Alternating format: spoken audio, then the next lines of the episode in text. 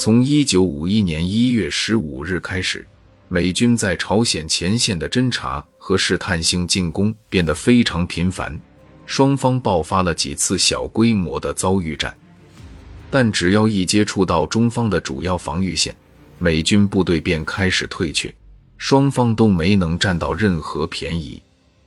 彭德怀召开专门会议，对这种情况研究后认为，敌人没有进攻汉江南岸。桥头堡阵地的企图，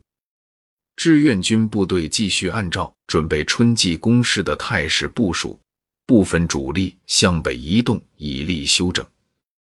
一月二十三日，在对志愿军前线进行了八天持续不断的袭扰后，美国侦察部队消失在茫茫雪原里，枪炮停了，万籁俱静。第二天。朝中两国的一百多名高级官员在大矿洞里欢聚一堂，愉快地观看一出叫《阿玛尼》的歌剧。表演过后，彭德怀做出了题为“三个战役”的总结与今后的任务的报告，对是否乘胜追击的敏感问题避而不谈。第二天讨论的是后勤问题，会刚开到一半，前沿传来了敌人进攻的消息。一月二十五日，西线美第一军在经过试探性进攻后，于野木里至金粮场里地段向我军发起了猛烈进攻。接着，美第九军于二十八日在金粮场里至黎州地段上发起进攻。美军沿水源至汉城公路铁路两侧向汉城方向实施主要突击。联合国军使用火海战术。依仗其优势的炮兵、航空兵以及坦克火力，对我军进行密集的高强度火力突击，以期杀伤和消耗志愿军有生力量。敌方对我方一个连的阵地进攻，通常会动用兵力数百人、坦克数十辆，并有飞机支援，发射炮弹达两千至三千发。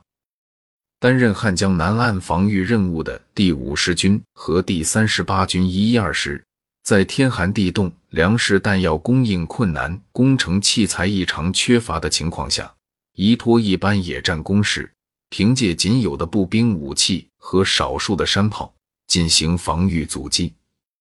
防守部队在每一个要点阵地都打得极其英勇顽强，与敌反复争夺，战斗异常激烈艰苦。一位志愿军老兵回忆道：“我们志愿军部队刚准备休整，打算休整以后再继续反击，往前进攻。结果这时敌人不让你休整，向我们进攻了。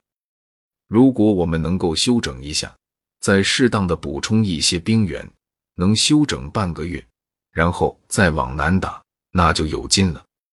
更加明确的消息很快传来。联合国军开始了全面反攻，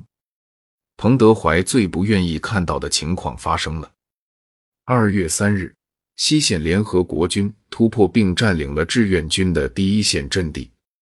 第五十军和第三十八军一百一十二师转至第二线阵地继续坚守防御。此时，志愿军上述各部已连续作战十昼夜。在敌绝对优势火力的猛烈突击下，伤亡较大。为继续阻击敌人，